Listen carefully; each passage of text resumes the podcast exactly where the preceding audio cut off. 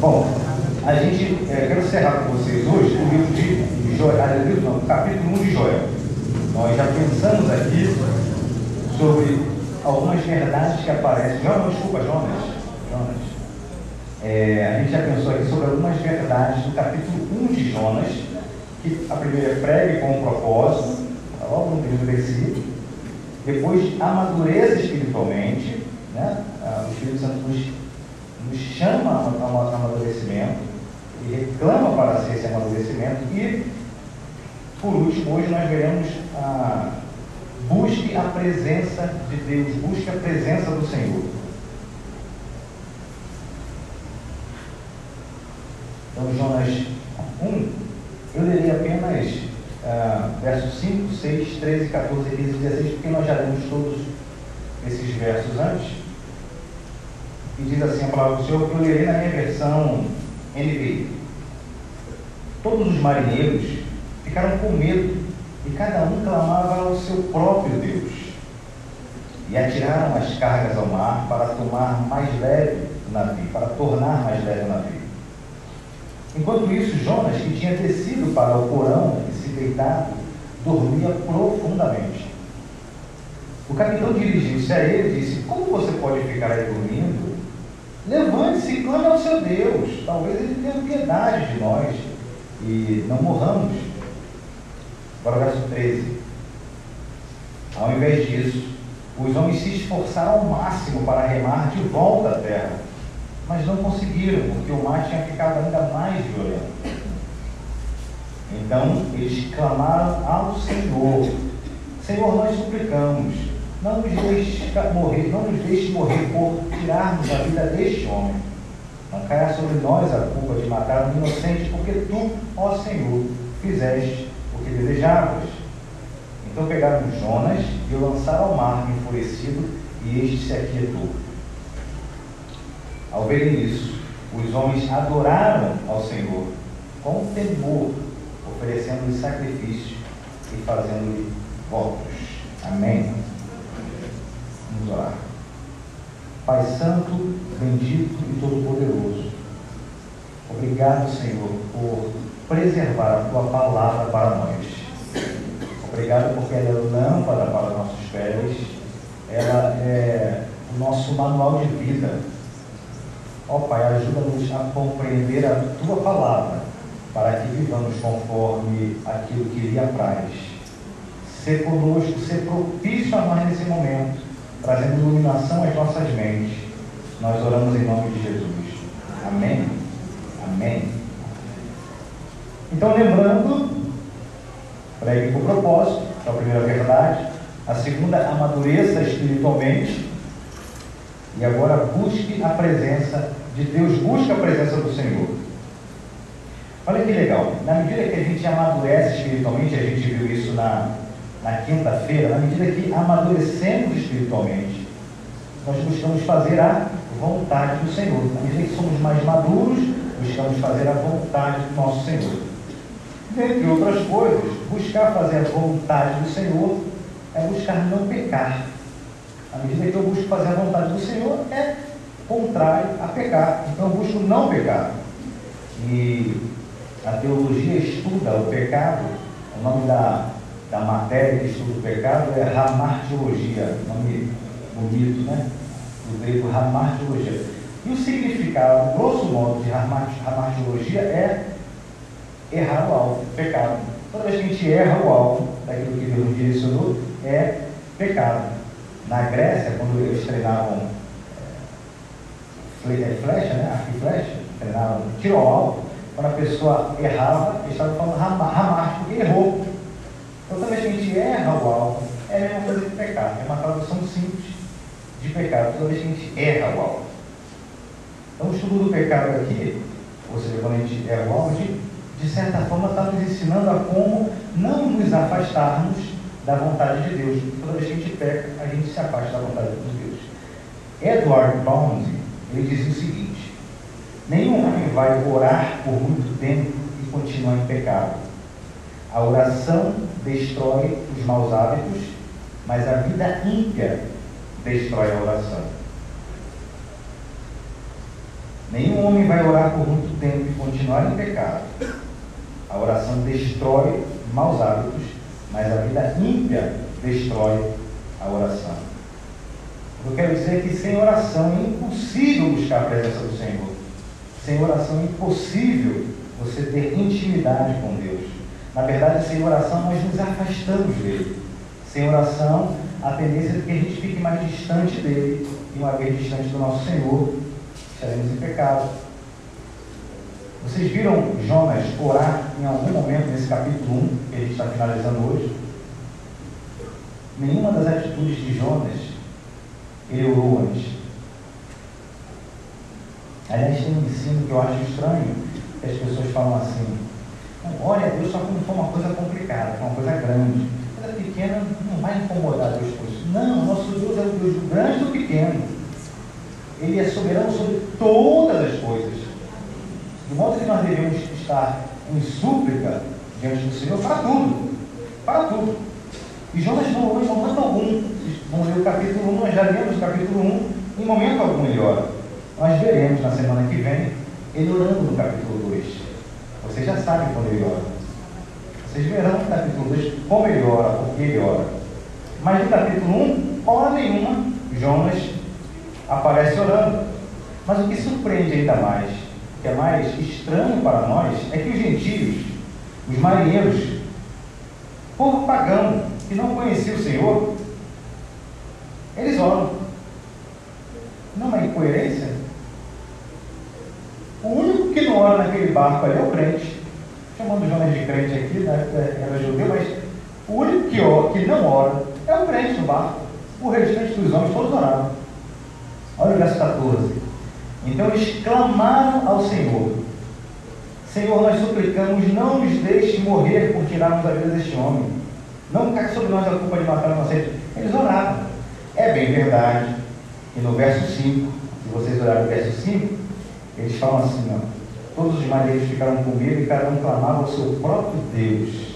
o povo pagão, Deus aquele um D minúsculo, porque não era Yahvé, não era o Senhor. Eles tinham vários deuses. Então, lá no verso 5, eles oravam para vários deuses. Quando Jonas fala de, de onde ele veio, quem era o seu Deus, eles passam a orar. Eles passam a orar para o Senhor. Guardem essa informação com vocês. Esse povo pagão está orando para vários deuses e depois a gente vai falar novamente disso. Mas o que eu quero dizer, amados, é que sem oração nos afastamos de Deus, ou seja, perdemos a sensibilidade. Nossas percepções, elas são impactadas, elas são modificadas, perdemos a capacidade de ter compaixão, perdemos a condição de enxergar o outro como sendo a imagem e semelhança do Senhor, perdemos a capacidade de viver em Sua presença, perdemos a intimidade com Deus. E isso acontece todas as vezes que nós desobedecemos ao Senhor, todas as vezes que nós erramos o alvo, todas as vezes que nós não obedecemos à vontade daquele que nos criou. É assim desde Gênesis 3. Não, não vou obedecer não. Eu acho que é bom e eu vou comer, porque eu decidi que é bom. Todas as vezes que isso acontece, nós nos afastamos de Deus. E em decorrência disso, Jonas tem duas posturas que não combinam com aqueles que têm intimidade com Deus, ou pelo menos não deveria, não deveria acontecer com aqueles que têm intimidade com o Senhor, que são crentes em Cristo Jesus. No caso aqui, estou falando de nós, no dia de hoje, né? São duas posturas. A primeira é de orgulho e a segunda é de inércia. Ele não faz nada. Orgulho a gente, de certa forma, já tem trabalhado ah, através do de João, nós domingos. Podemos dizer que o orgulho e a inércia, eles são dois sinais de afastamento de Deus. São duas posturas que o Jonas adota aqui. Uma de orgulho e outra de ficar parado diante daquela situação que nos chama a nos movimentar, nos chama a uma postura. Então essas duas posturas são posturas de, penso eu, pessoas que estão afastadas do Senhor. Algumas pessoas falam até de orgulho espiritual. Orgulho espiritual não existe. Ou é orgulho, ou é espiritual. As duas coisas não podem dar junto. Orgulho espiritual não tem como. Se é orgulhoso, não tem espírito nenhum, só tem carne. Quando olhamos de cima, a gente está sendo orgulhoso. Quando a gente é altivo, olha de cima. E Jonas fazia isso com Nínive. Porque ele entendia que a salvação era uma questão de etnia, somente para os judeus. E ele olhava para mim e disse assim, esse povo, eu não, eu não presto para esse povo. A gente faz isso às vezes. Às vezes faz. Fernandinho Beiramar, isso aí não presta. Ele está no inferno já. Esse estuprador não presta.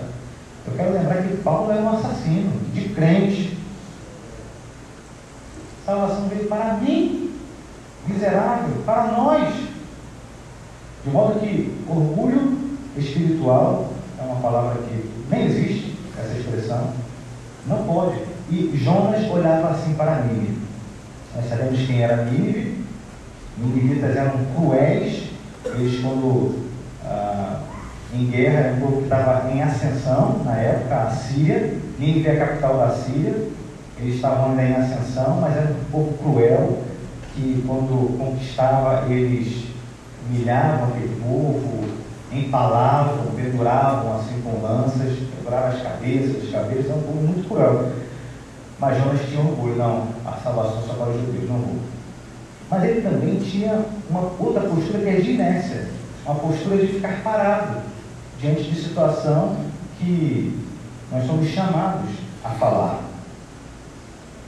E isso aconteceu com os marinheiros. Se para Nínive ele foi orgulhoso, para os marinheiros que estavam com ele no barco, ele foi inerte. Ele não se movimentou em nada. A inércia de Jonas, diante daquele povo, demonstra o coração entenebrecido, o coração escurecido, amargurado, cegueira espiritual. A ponto de dizer o texto que Jonas dormia tranquilamente.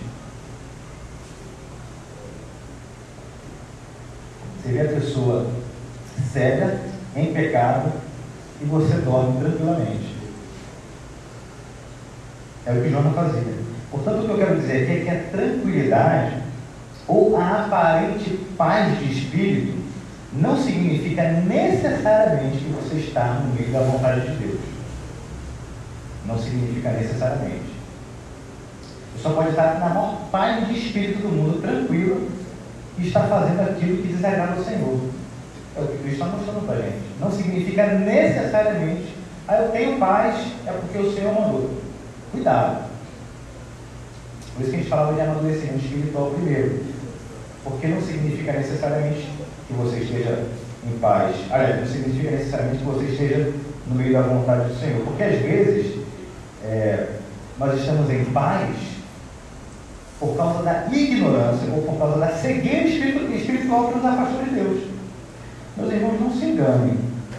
As pessoas que ah, adoram Maria, elas estão em paz. Elas estão fazendo aquilo com toda a sinceridade do coração. Elas estão enganadas, estão cegas. Por isso a gente tem que ter compaixão, misericórdia e orar, não é atacar. Mas elas fazem isso com toda sinceridade e com paz, mas porque estão cegas. A gente não deve. É, é, é, gente não deve. A gente tem que tomar muito cuidado, nós já erramos muito nesse sentido ao longo da história, né? A gente não deve atacar. Não deve atacar. Deve discipular, orar, discipular, ler a palavra do Senhor. Então, às vezes a gente está em paz por conta de estarmos cegos, a gente não consegue enxergar. E Jonas aqui estava em paz, dormindo tranquilamente. Você já teve preocupado, assim, uma preocupação muito grande na sua vida? Você consegue dormir? Eu já tive assim, algumas preocupações de para dormir era difícil. Nunca tomei tarja preta, não, mas para dormir era difícil. Ele preocupado. Ele estava deliberadamente fazendo aquilo que era contrário à palavra do Senhor e teve paz para dormir. E ele no barco estava Agora veja que interessante, a postura de Jonas contrasta, ela é diferente da postura daqueles marinheiros pagãos. A postura de Jonas é completamente diferente deles, embora Jonas, foi inerte, ele não tinha nenhum tipo de compaixão por eles. Eles têm compaixão, eles demonstram compaixão para Jonas. Olha que interessante. Apesar de, de Jonas não dar a mínima para Nínive, apesar de ele não dar a mínima para aqueles marinheiros que estavam no barco, estes homens temiam ao Senhor e ainda tentaram salvar Jonas. Olha que irônico. Jonas não dava a mínima para salvar a alma daqueles homens. Mas aqueles homens tentaram ainda, se esforçaram para salvar a vida de Jonas. Verso 13 fala assim: ao invés disso, Jonas fala assim: me lancem, me lancem no mar. Aí fala assim: ao invés disso, os homens se esforçaram ao máximo, eles deram o máximo deles para remar de volta à terra, mas não conseguiram porque o mar tinha ficado ainda mais violento. Não é irônico? O crente ali não ligou a mínima para aqueles maridos, mas os maridos tentaram salvar ele. Sabe de que mais esses marinheiros pagãos se diferenciavam? Olha o que fala Mateus 27, verso 24 e 25. Pilatos falando com o povo judeu. Estou inocente do sangue deste homem, a responsabilidade é de vocês. E todo o povo respondeu como? Que o sangue dele caia sobre nós e sobre nossos filhos. Isso é forte demais. O Senhor Jesus estava para ser morto e crucificado. E o povo que tinha recebido ele, com festa, é o mesmo povo falou assim: pode matar e pode botar na minha conta. Que o sangue dele caia sobre nós e sobre nossos filhos. Aqueles maridos, sabe o que aqueles maridos disseram na oração deles? Não caia sobre nós a culpa de matar um inocente. E Jonas não era inocente. Vocês percebem o contraste? Jonas não era inocente, ele deliberou, ele decidiu fazer contrariamente a palavra do Senhor. Inocente é o Senhor Jesus. Não caia sobre nós a culpa de matar o inocente, porque tu, ó Senhor, fizeste o que desejavas. Não é incoerente, não é uma ironia. Ele agiu diferente daqueles judeus. É mais uma prova que a religiosidade morta não significa estar na presença do Senhor. A religiosidade morta não significa nada para o nosso Senhor. Por isso que ele fala assim: eu prefiro que eu obedeça do que fazer sacrifício. Diferentemente de Jonas, que teve uma postura de total falta de temor ao Senhor quando desobedece ele premeditadamente, desobedece ao Deus Todo-Poderoso, e diferente dos judeus, que concordaram, que assentiram com a morte do nosso Senhor, sendo ele inocente os marinheiros agiram diferente. Perceba no texto que o ímpio é que chama a atenção do crente. O ímpio aqui, o pagão, é que chama a atenção de Jonas. E aqui serve de exemplo para nós quantas vezes somos reanimados ao invés de animar, somos exortados ao invés de exortar, quantas vezes murmuramos ao invés de glorificar. Que a vida em nós é maior. Nós devemos ser exemplo. É isso que é ser salvo, é que é ser luz, isso é que é resplandecer. Muitas vezes o mundo está tentando nos salvar quando vê nossa postura. E eu estou falando de mim, eu estou falando de mim. Às vezes a gente está assim todo dia, os irmãos sabem, eu trabalho com, com óculos, e assim, comércio tem períodos e períodos, ele está muito, eu já estava assim meio, oh meu Deus, como é que pode? O negócio está tão difícil, o comércio está tão estranho. Aí uma menina que não é crente, não é nossa irmã. Não, chefe, vai ficar melhor. Tapa na minha cara, vou ficar com vergonha. E eu sirvo ao Deus Todo-Poderoso. Então a gente está atento para isso, porque, de fato, a vida espiritual, ela não é assim, né? Ela, porque nós somos né, frágeis. Então tem horas que a gente. Mas aqui, está nos ensinando. O aqui está tentando ajudar aquele que deveria ser a palavra profética naquele barco. E acontece com a gente, às vezes a gente murmura ao invés de glorificar o Senhor. Muitas vezes, por conta dessa postura, o mundo tenta nos salvar, ao invés de nós sermos canais de salvação para o mundo. Os marinheiros estavam tentando salvar Jonas.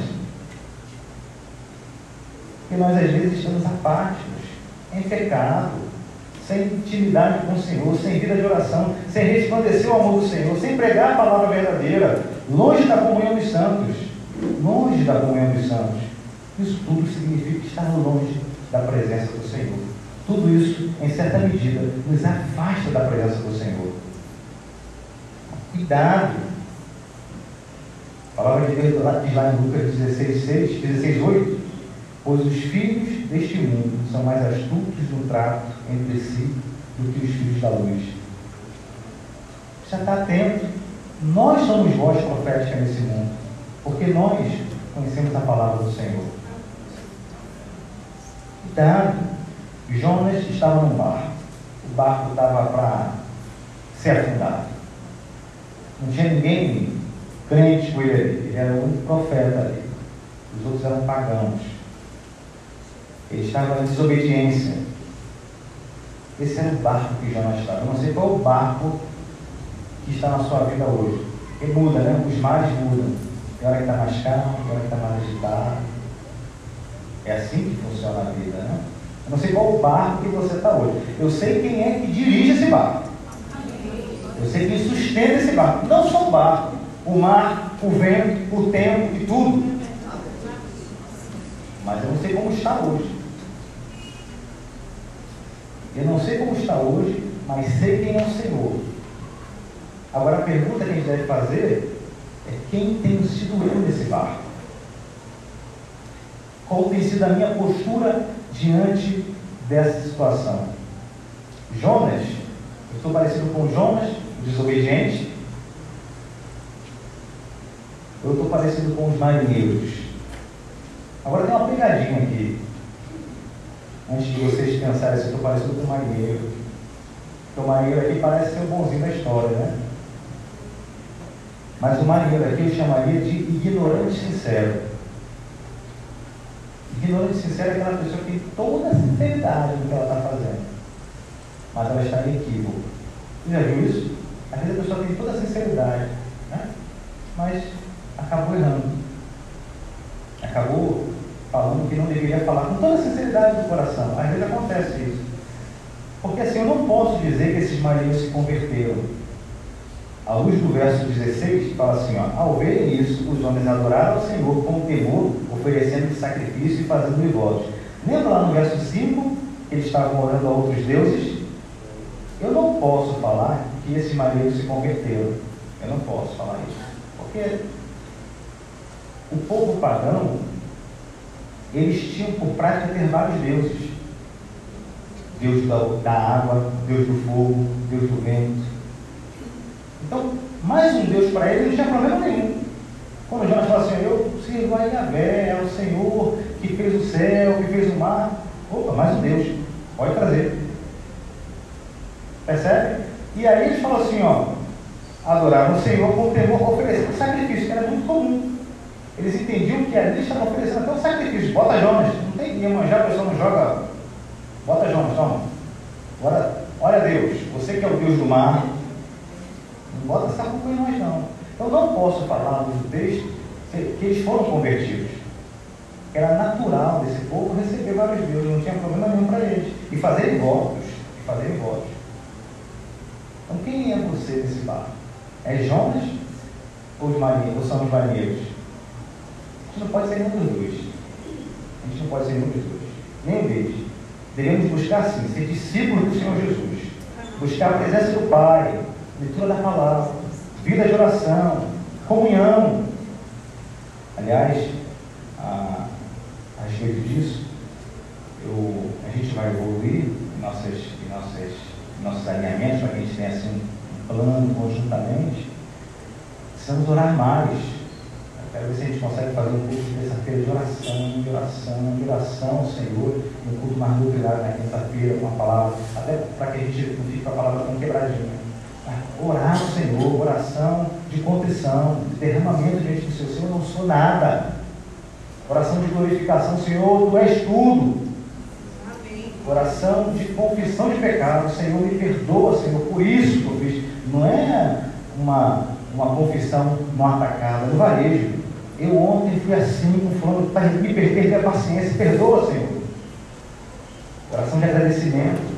Só agradecer ao Senhor oração de intercessão pelos outros, pelo nosso país, pelas nossas lideranças eclesiásticas, governamentais.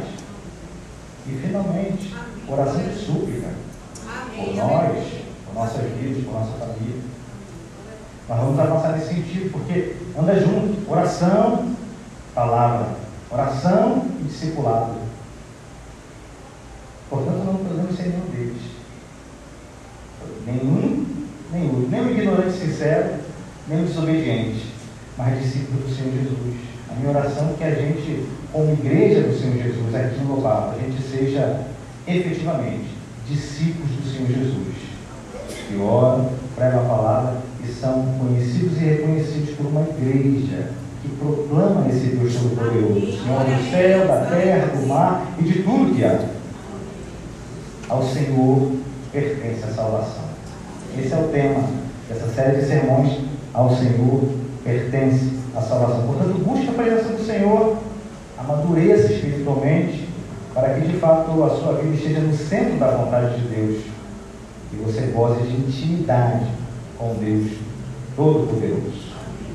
Meus irmãos, eu não sei como é que está a sua vida de intimidade, como é que está a sua vida na presença do Senhor. Mas vamos orar nesse momento.